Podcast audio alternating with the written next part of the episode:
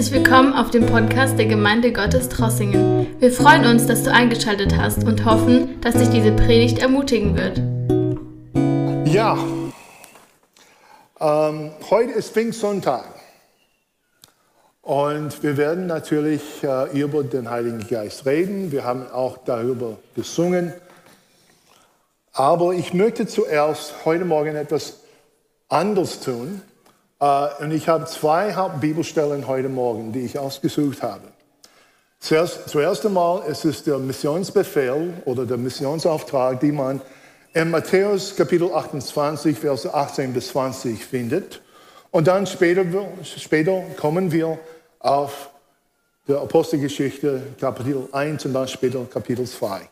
Und ich hoffe, dass ihr mich gut versteht. Ich versuche das ein bisschen langsamer zu machen. Äh, wenn ihr mich nicht verstehen könnt, ist es aufgrund von einem Geburtsfehler zurückzuführen. Ich bin nämlich im falschen Land geboren. Äh, ich bin gebürtiger Amerikaner. Und äh, immer wieder holt mich holt meinen Akzent ein. So, zuerst mal das Missions, äh, auf, äh, der Missionsauftrag in Matthäus Kapitel 28. Ich glaube, wir haben die Verse hier auf der Leinwand. Da trat Jesus auf sie zu und sagte zu ihnen, mir ist alle Gewalt im Himmel und auf der Erde gegeben.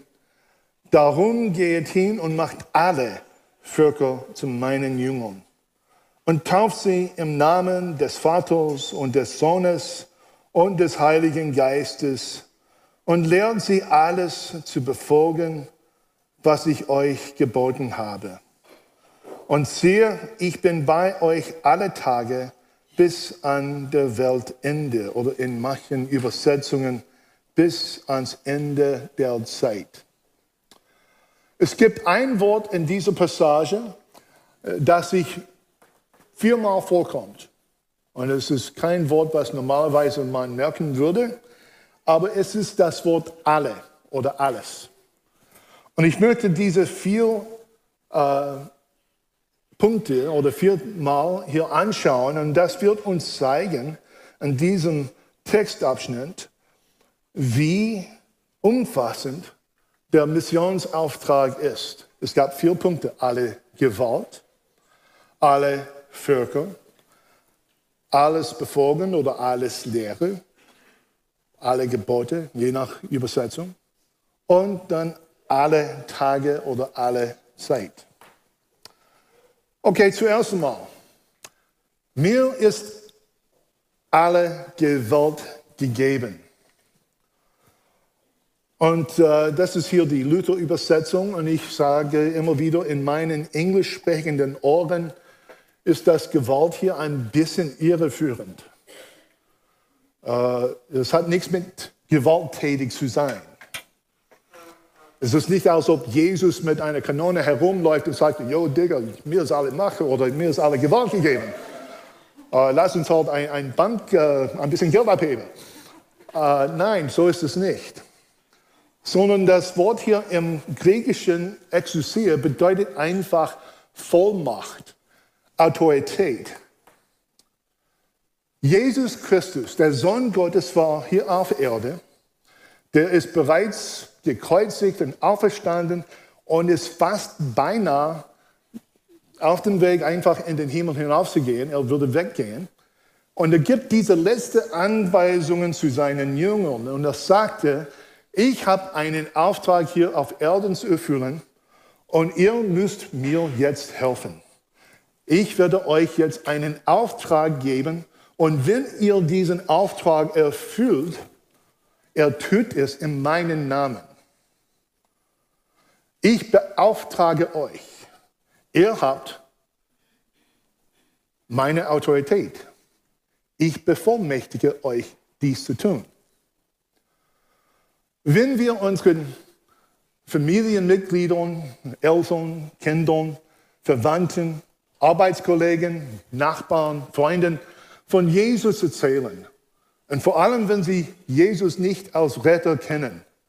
Das tun wir nicht primär, weil wir eben Mitleid auf die Leute haben, weil sie total verloren sind. Und wir merken, dass sie nach einem Weg suchen im Leben, wie sie vorankommen, aber die wissen nicht, wie es ist mit dem Herrn. Es ist nicht aus Mitleid heraus, obwohl das vielleicht eine Rolle spielt. Es ist nicht aus einer Pflicht heraus, dass wir unsere Zeugnis von Jesus weitergeben, einfach weil, ja, wir, wir müssen das halt tun. Und es ist nicht einfach aus Spaß, weil manchmal es gibt Leute, die es gerne tun, vor allem wenn sie mit anderen Leuten gemeinsam von Jesus erzählen. Das mag auch eine Rolle sein, aber hauptsächlich, hauptsächlich geht es darum, dass wir bevollmächtigt sind. Wir sind Beauftragte, Bevollmächtigte Gottes. Wie in dem, Gott, äh, es gab einen alten Film und es heißt da, wir sind im Auftrag des Herrn unterwegs. Und so ist es. Das zweite alle ist alle Völker. Und das griechische Wort hier ist ethne, pantata. Ethne heißt es im Griechischen. Und im Deutschen haben wir das Wort ethnischen Gruppen, die ethnische Gruppen. Das heißt einfach nicht über eine politische Grenze zu gehen und von Jesus zu erzählen, das praktisch von, von Deutschland nach oder in die Schweiz zu gehen oder nach Frankreich sondern in jedem Land gibt es ethnische Gruppen, die auch mit dem Evangelium erreicht werden müssten. Was heißt ethnische Gruppen? Gut, ich denke einfach an Russland. Eine meiner Aufgaben ist eben als Regionalsuperintendent für Osteuropa sein und Russland gehört auch dazu. Und leider ist Russland in den Nachrichten in den letzten Tagen, aber nicht aus den schönen Gründen. Aber nicht desto weniger, Russland hat auch über 100 ethnische Gruppen die nie von Jesus gehört haben. Die Russen vielleicht, aber es gibt auch andere Gruppen, die Kakaser, die Tuvaner, die Yukutur, die Dagestani Avantes, die Avars, die Tschechen. Und es gibt, wie gesagt, über 100 Gruppen. Die sind laut, hauptsächlich muslimische Länder oder Gruppen. Es gibt auch andere Religionen, aber die haben kein Zeugnis von Jesus unter ihnen. Und so ist es hier gemeint. In Deutschland redet man nicht so viel darüber, weil, ja, gut, man versteht sich vom Süden bis nach Norden. Und wir sind alle Deutschen. Oh Gott, ich bin kein Deutscher, aber ihr seid Deutschen. Aber es gibt doch kleinere Subgruppen oder ethnischen Gruppen, die vielleicht nichts davon wissen.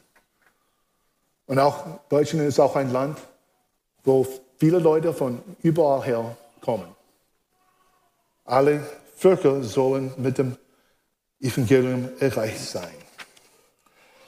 In der Welt gibt es über 16.000, fast 17.000 ethnische Völker. Etwa 40 Prozent haben nie davon gehört, dass Jesus gekommen ist und hat für ihre Sünden bezahlt. Aber warum ist das so wichtig? Äh, ich bin an eine Passage oder einen Textabschnitt in Matthäus 24 erinnert. Dort hat Jesus unterrichtet, er hat den Jüngern vieles erzählt und beigebracht und jemand hat die Frage gestellt, Herr, wann wissen wir, wann das Ende der Zeit kommt? Und Jesus hat eine ganze Liste von verschiedenen erzählt und ich werde das hier nicht ganz lesen oder vorlesen, es wird zu lange dauern, aber er sagt, ihr werdet Kriege und Kriegsgeschrei hören. Ein Volk wird sich gegen das nächste Volk erheben, ein Königreich gegen das andere. Und es wird hier und dort Hungersnöte und Erdbeben geben, Bedrängnis und falsche Propheten. Ihr werdet gehasst werden um mein Namens willen und die Liebe in vielen wird erkälten. Vielleicht könnt ihr euch an diese Stelle da erinnern. Und gerade in der Mitte von diesen Zeichen, im Vers 14, hat Jesus Folgendes gesagt. Und dieses Evangelium vom Reich wird auf der ganzen Welt verkündet werden zum Zeugnis für alle Völker und dann wird das Ende kommen. Jesus sagt, bevor das Ende kommt, müssen alle Völker von Jesus gehört haben. Und wie das praktisch aussieht, sehen wir auch in dem Buch der Bibel, wo alles eigentlich von der Endzeit gesprochen wird, in der Offenbarung. Und dort finden wir in Kapitel 7, Verse 9 und 10, Danach sah ich und siehe eine große Schar, nehmen konnte Seelen aus allen Nationen und Stämmen und Völkern und Sprachen.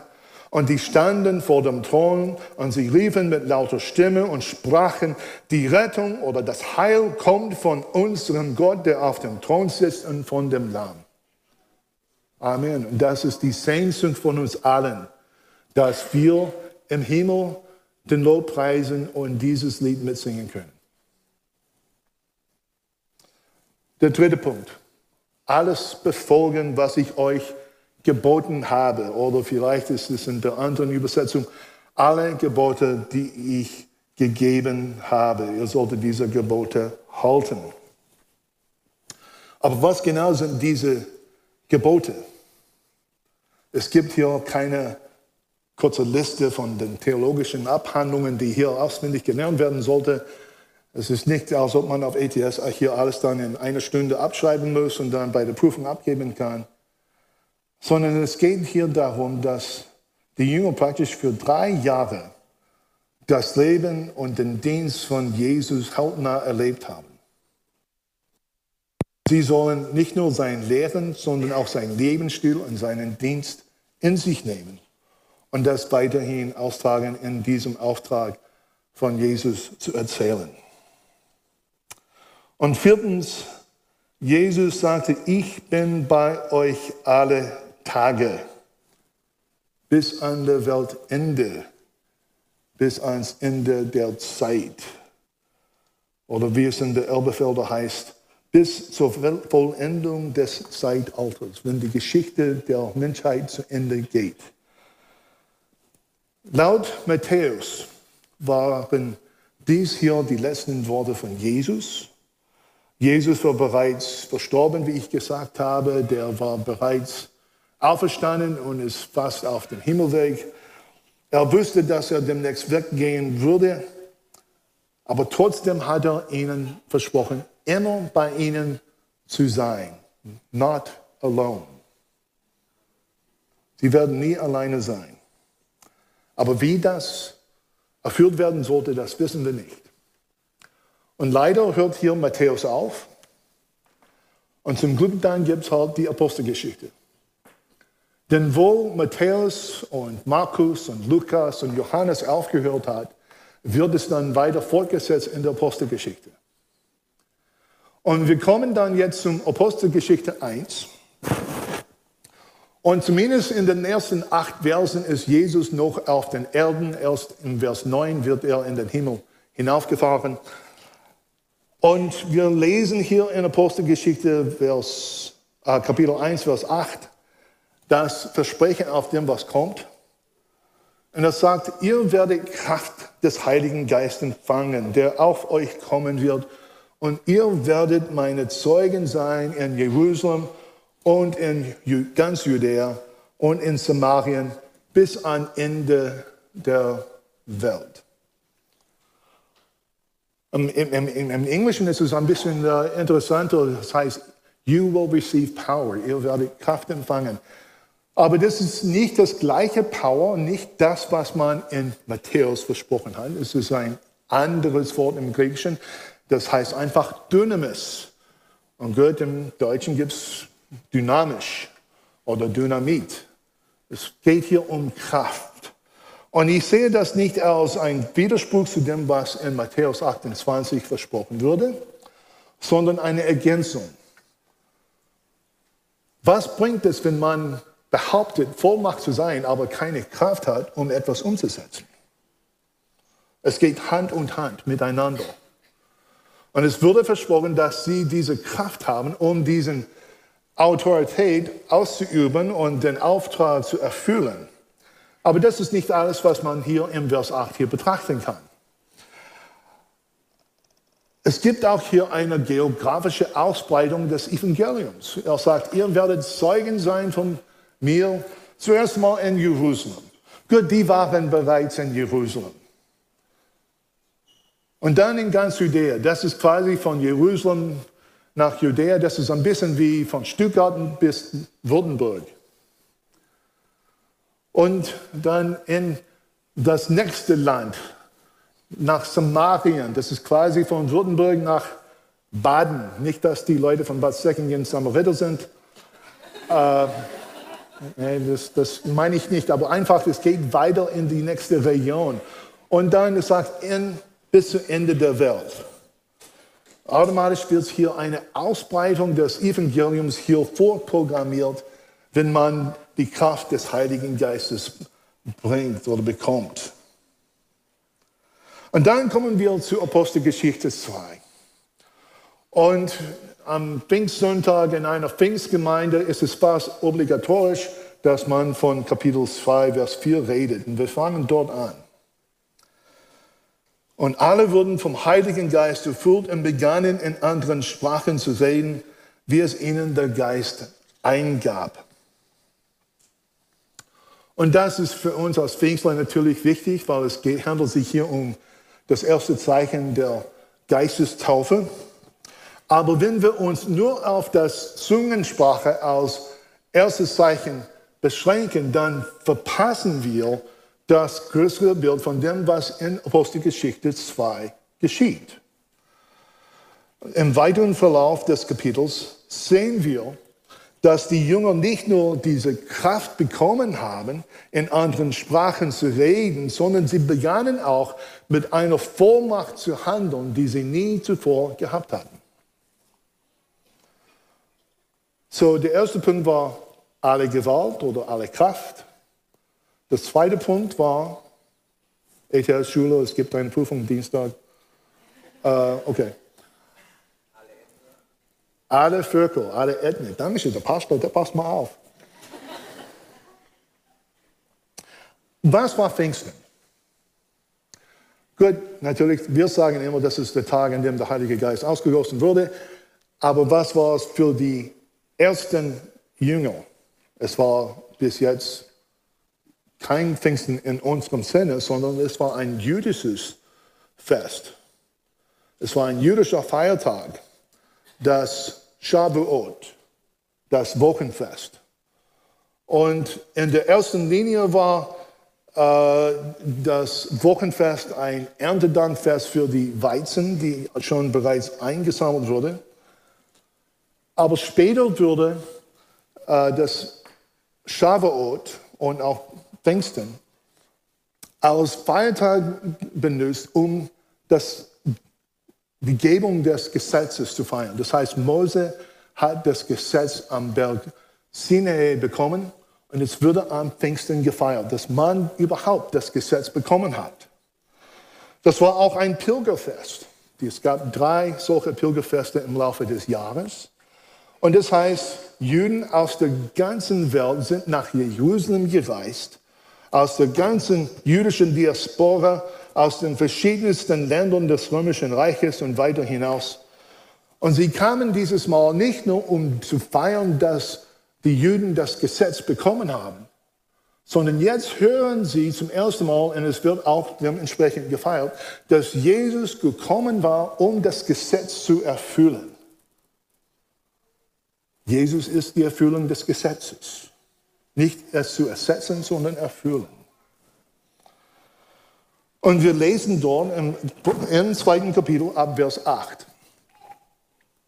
Wieso kann jeder von uns in seiner Muttersprache hören, Parther, Meder, Elamiter, Bewohner von Mesopotamien, Judäa, Kappadokien, von Pontus, von der Provinz Asien, von Phrygien, Pamphylien, von Ägypten und dem Gebiet Libyens nach Kyrene hin, auch die Römer, die sich hier aufhalten, Juden und Proselyten, Kreter und Araber, wir hören sie in unserer Sprache die großen Taten Gottes verkünden. Etwa 16 verschiedenen ethnischen Gruppen habe ich da kurz gelesen. Oder die sind da vertreten. Wenn man die Regionen, die Gebiete hier auf einer Landkarte markieren würde, man würde fast einen Kreis um Jerusalem herum ziehen. Und man sieht hier bei der Ausgießung des Heiligen Geistes, wobei auch die Nachricht von Jesus verkündet wird, automatisch eine geografische Ausbreitung des Evangeliums automatisch stattfindet, wenn die Leute zurück nach Hause gehen. Der dritte Punkt. Alles befolgen, was ich euch geboten habe. Oder alle Gebote zu halten, die ich gegeben habe. Und das sehen wir hier, was der Petrus macht. Ab Vers 14. Wir lesen da, da erhob sich Petrus mit den anderen elf Aposteln und rief die Menge zu. Hört her, ihr Leute aus Judäa und ihr Einwohner von Jerusalem. Ich will euch erklären, was hier geschieht. Diese Männer sind nicht betrunken, wie einige von euch meinen. Es ist ja erst neun Uhr morgens. Übrigens, ich finde das sehr merkwürdig. Äh, ich, ich vermute, dass es hier in Trossingen genauso gut abläuft, wie es bei uns in den Staaten. Wenn man betrunken, wenn man betrunken ist, kann man kaum die Muttersprache herrschen. Und plötzlich sollen sie Fremdsprachen beherrschen. Das geht gar nicht. Vers 16, sondern jetzt geschieht, was durch den Propheten Joel gesagt worden ist. In den letzten Tagen wird es geschehen, so spricht der Herr. Ich werde von meinem Geist ausgießen über alles Fleisch. Eure Söhne, eure Töchter werden prophetisch reden oder weissagen. Eure jungen Männer werden Visionen haben und eure Alten werden Träume haben. Und dann später, es wird geschehen, jeder, der den Namen des Herrn anruft, wird gerettet werden. Und Petrus dann fängt an, die Ereignisse, was da in dem Zeitpunkt stattfindet, im Licht der Weissagungen des Alten Testaments zu erklären. Und gut, bis heute sind wir Pfingstler immer dabei, die Geschehnisse in unserer Zeit im Licht der Bibel zu erklären. Und dann später im Vers 22, Petrus erklärte, dass Jesus der lang ersehnte Messias ist. Er hat das Gesetz erfüllt. Jesus wurde gekreuzigt, ist begraben und durch die Kraft des Heiligen Geistes auferstanden. Und am Vers 38 bis 40, Petrus verkündete, dass die gute Nachricht von Christus nicht für, für ein bestimmtes Volk gekommen ist, sondern das Gute oder die gute Nachricht von Jesus gilt für alle Menschen, für alle Völker. Und an dem Tag gab es ein paar Bekehrungen, etwa 3000. Erweckung. Und der vierte Punkt. Es war alle Zeit oder alle Tage. Ich bin bei euch bis ans Ende der Zeit. You are never alone. You are not alone. Wer ist der Heilige Geist? Und ich weiß, für die Jugendlichen, das habt ihr schon Freitagabend und gestern abgedeckt. Das ist nichts Neues für euch. Und vielleicht auch für euch nicht auch. Aber wer ist der Heilige Geist? Wir lesen im Johannesevangelium in den Kapiteln 14 bis 16, als Jesus von der Heilige Geist gesprochen hat. Und Johannes Kapitel 14, beginnend mit äh, Vers 16, wir lesen, dass der Heilige Geist ein Beistand ist. Jesus sagte, ich werde den Vater bitten und er wird euch einen anderen Beistand geben, der für immer bei euch bleiben soll. Und dann im nächsten Vers, Vers 17, der Geist der Wahrheit, ne, das bezieht sich immer wieder hier auf den Heiligen Geist, den die Welt nicht empfangen kann, weil sie ihn nicht sieht und nicht kennt, aber ihr kennt ihn, weil er bei euch bleibt und in euch sein wird. Dann später in Vers 26 geht es weiter.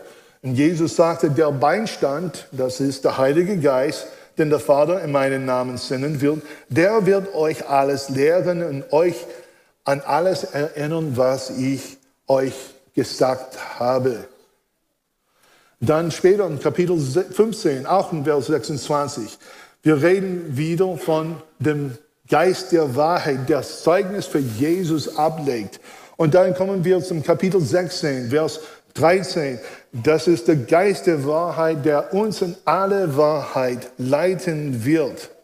Denn er wird nicht aus sich selbst herausreden, sondern er wird reden, was er hört und euch verkünden, was kommen wird, was Gott, der Vater, ihm sagt.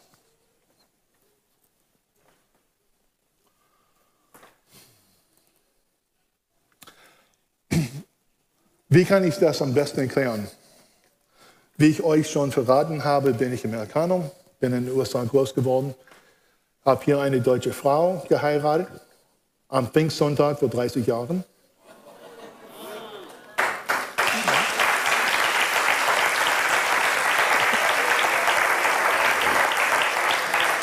Und wir sind äh, glücklich miteinander, glücklich verheiratet. Ich bin glücklich, sie ist auch verheiratet. So, ich habe jetzt diese deutsche Frau und wir haben dann drei deutsche Kinder bekommen. Und äh, als dann die Kinder zur Welt kamen, wir haben Zwillinge gehabt zuerst und dann später kam ein Mädel. Und als wir dann die Kinder hatten, kam es immer wieder öfters vor, dass ich die Jungs trösten müsste oder vielleicht sogar ein Wort der Recht, äh, zurück, äh, Zurechtweisung sagen müsste, Disziplin. Vielleicht war ich ein bisschen ärgerlich. Und in dem Moment, als ich etwas gesagt habe, so, hör auf, was machst du jetzt? Und bla bla bla bla. Gut, es war alles auf Englisch. Als ich das dann losgesagt habe, dann habe ich kurz innegehalten und gesagt, Moment mal, wer hat das gerade eben gesagt? Habe ich das gesagt oder war das mein Vater? Und natürlich habe ich umgedreht, der war nicht da, der war 5000 Kilometer von uns entfernt, in den USA. Aber die Worte von meinem Vater habe ich sofort weitergegeben, ohne groß darüber nachzudenken. Und das haben viele Väter hier bestimmt das auch erfahren. Als ihr Kinder erzogen habt, habt ihr Dinge gesagt, vielleicht positiv, vielleicht negativ, was man von der eigenen Kindheit gehört hat. Aber so ist es hier mit dem Heiligen Geist. Er, je mehr wir von dem Wort Gottes einnehmen, je mehr wir uns in der Gegenwart des Herrn Zeit verbringen und das in uns einwirken lassen, umso mehr werden wir das sagen, was Gott der Vater uns weitergibt oder weitergeben möchte. So die Frage ist, was tun wir jetzt? Was ist die Verbindung zwischen dem Missionsbefehl in Matthäus 28 und den Ereignissen von Pfingsten in Apostelgeschichte 2? Und zuerst einmal, das bedeutet, mit dem Geist Gottes erfüllt zu sein, heißt auch ein Herz für die Welt zu haben. Denn das Herz oder der Herzschlag von Gott ist eben für die Völker dieser Welt. Es war nie Gottes Absicht, dass wir die Geistestaufe erleben, nur damit wir in Zungen reden können, obwohl das doch sehr wichtig ist. Aber es dient nicht primär dem Zweck, sondern es steht schon in, in Apostelgeschichte 1, Vers 8, was der Zweck von der Erfüllung mit dem Geist ist, dass wir die Zeugen Jesus sind, nicht nur in Jerusalem, sondern auch in ganz Judäa, Samarien und bis ans Ende der Welt. Pfingstler oder Charismatiker zu sein, heißt mehr als nur gewisse Geistesgaben auszuüben. Vom Geist Gottes erfüllt zu sein, bedeutet mehr als nur warme Gefühle und äh, Gänsehaut während der Anbetungszeit zu erleben. Sondern vom Heiligen Geist erfüllt zu sein, bedeutet, dass wir eine globale Ausrichtung, ein globalen Ausblick für das Reich Gottes haben sollten. Denn Gottes Herz schlägt für die Völker dieser Welt. Die Zungensprache und die Erfüllung mit dem Heiligen Geist dienen primär einem Zweck, dass wir seine Zeugen sind. So was sollen wir tun? Ich habe hier einige Punkte und dann werden wir Zeit miteinander haben, um zu beten miteinander. Das Lobpreisteam kann schon sich ruhig nach vorne bringen. Wir können beten. Das einzige Gebetsanliegen von Jesus, wisst ihr, was das war? Wir wissen schon, dass er gebetet hat. Wir lesen, wie er Fürbitte für verschiedene Themen geleistet hat. Da hat natürlich auch den Jungen das Vater uns so beigebracht. Aber das einzige Mal, wo Jesus Menschen darum gebetet, gebetet hat oder gebeten hat, für etwas zu beten, war in Matthäus Kapitel 9, Vers 35, wo er sagte, die Ernte ist groß, aber die Mitarbeiter sind wenig. Darum bittet den Herrn der Ernte, dass er Arbeiter in die Ernte sendet. So, wir können beten zuerst einmal, dass der Herr Menschen in den Dienst einberuft und sich mit uns anschließen in das Reich, für die, für die Arbeit für das Reich Gottes. Aber die haben nicht nur gebetet, gleich danach hat Jesus auch hinausgesandt, im Vers, Kapitel 10, Vers 1. Er hat sie gleich ausgesandt. Wir gehen auch in die Welt hinein und wir versuchen auch unsere Welt zu evangelisieren. Und vielleicht ist nicht jeder hier berufen, ins Ausland zu gehen. Die meisten von uns wird das wahrscheinlich nie tun. Aber du weißt nie, wer zum Herrn kommt durch dein Zeugnis. Und der Herr wird ihn in die Welt oder sie in die Welt hinaus schicken.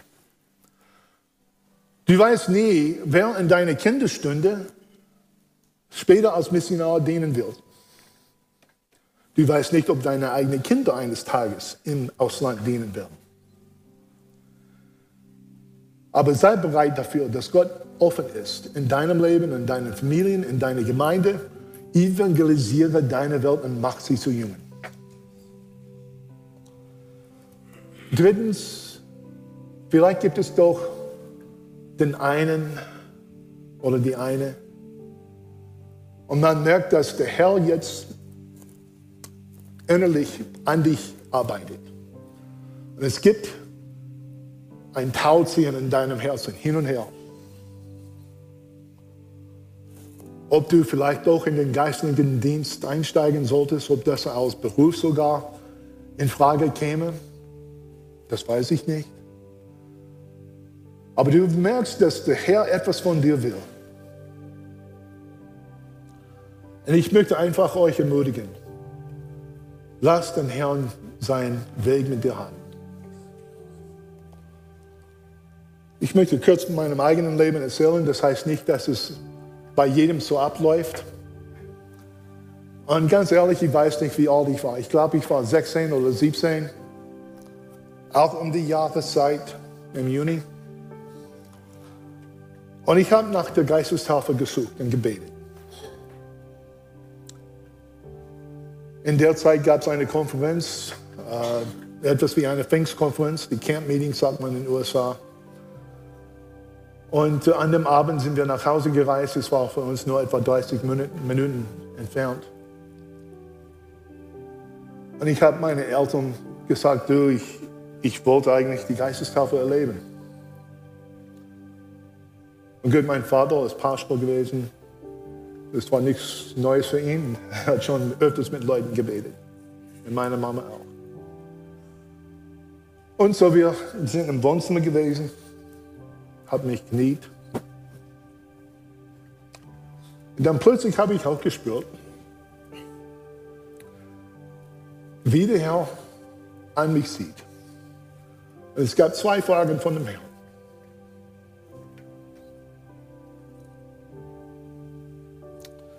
Erstens, ob ich bereit wäre, in den Dienst zu gehen, als Beruf. Gut, für mich war das nicht so schwierig. Mein Vater ist Pastor. Ich habe nur positive Erfahrungen von meiner Kindheit. Natürlich haben wir vielleicht andere Gemeinden gehabt. Mein Vater ist ein paar Mal umgezogen, aber es war eigentlich positiv. So, Ja zu sagen war an dem Punkt nicht so schwierig. Dann kam die zweite Frage. Ob ich bereit bin, meine Heimat zu verlassen. Gut, ich war wie gesagt ein Teenager. Ich habe keine großen Gedanken darüber gemacht, äh, die USA zu verlassen. Vielleicht mit einem kurzen Abstecher in Mexiko war ich nie im Ausland gewesen. Und ganz ehrlich, ich war gar nicht so begeistert von der zweiten Frage. Und ehrlich habe ich gedacht, ja, vielleicht ist es wie, wie Abraham damals, als er seinen Sohn Isaac opfern sollte. Er hat ihn zum Alter gebracht, aber zum Schluss war es nur ein großer Scherz. Und, aber ich habe zugesagt. Und natürlich habe ich das ernst und ehrlich gemeint. Es war erst acht Jahre später, dann als es zur Erfüllung gekommen ist. Ich habe auch das nicht gejagt. Der Herr hat mich nie losgelassen. Und dann, als ich zugesagt habe, war ich innerlich frei. Und dann hat der Herr mir seinen Heiligen Geist in Erfüllung geschenkt. Und vielleicht ist es auch der Fall bei einigen von euch heute Morgen. Das weiß ich nicht. Es muss nicht so folgen, wie es bei mir gelaufen ist. Aber ich möchte euch ermutigen, sag Ja zu dem Herrn, du wirst es nie bereuen. Und schau mal, jetzt habe ich eine deutsche Frau. Ich habe etwas, zumindest etwas davon bekommen. Lass uns beten. Und das Lobpreisteam wird jetzt ein paar Lieder spielen. Und wenn du die Erfüllung mit dem Heiligen Geist erleben möchtest, möchten wir seit heute Morgen Raum geben, dass man nach vorne kommt und Zeit mit dem Herrn verbringt. Und konzentriere nicht einfach auf die ersten Zeichen, sondern einfach, dass der Herr dein Herz erfüllt und dass du ein totales Ja zu dem Herrn gibst. Lass ihn die Sache in deinem Leben ausräumen, was noch ausgeräumt werden sollte. Vielleicht sind es Einstellungen, vielleicht gibt es äh, Gewohnheiten, die jetzt geändert werden sollten, ich weiß nicht. Aber der Herr wird mit dir reden. Okay? So lass uns miteinander aufstehen.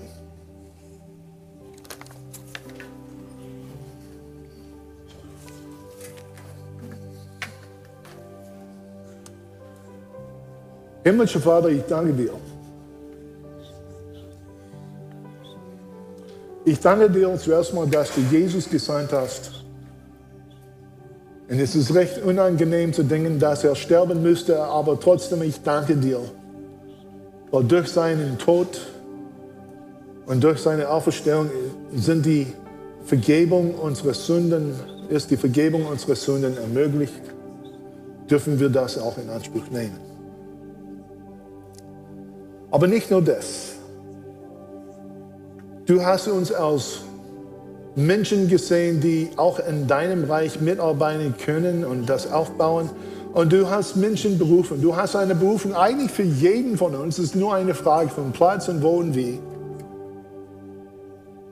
Denn letztendlich ist das Missionsfeld da, wo Menschen dich nicht kennen. Und sobald wir diesen Raum verlassen, ist es bereits ein Missionsfeld.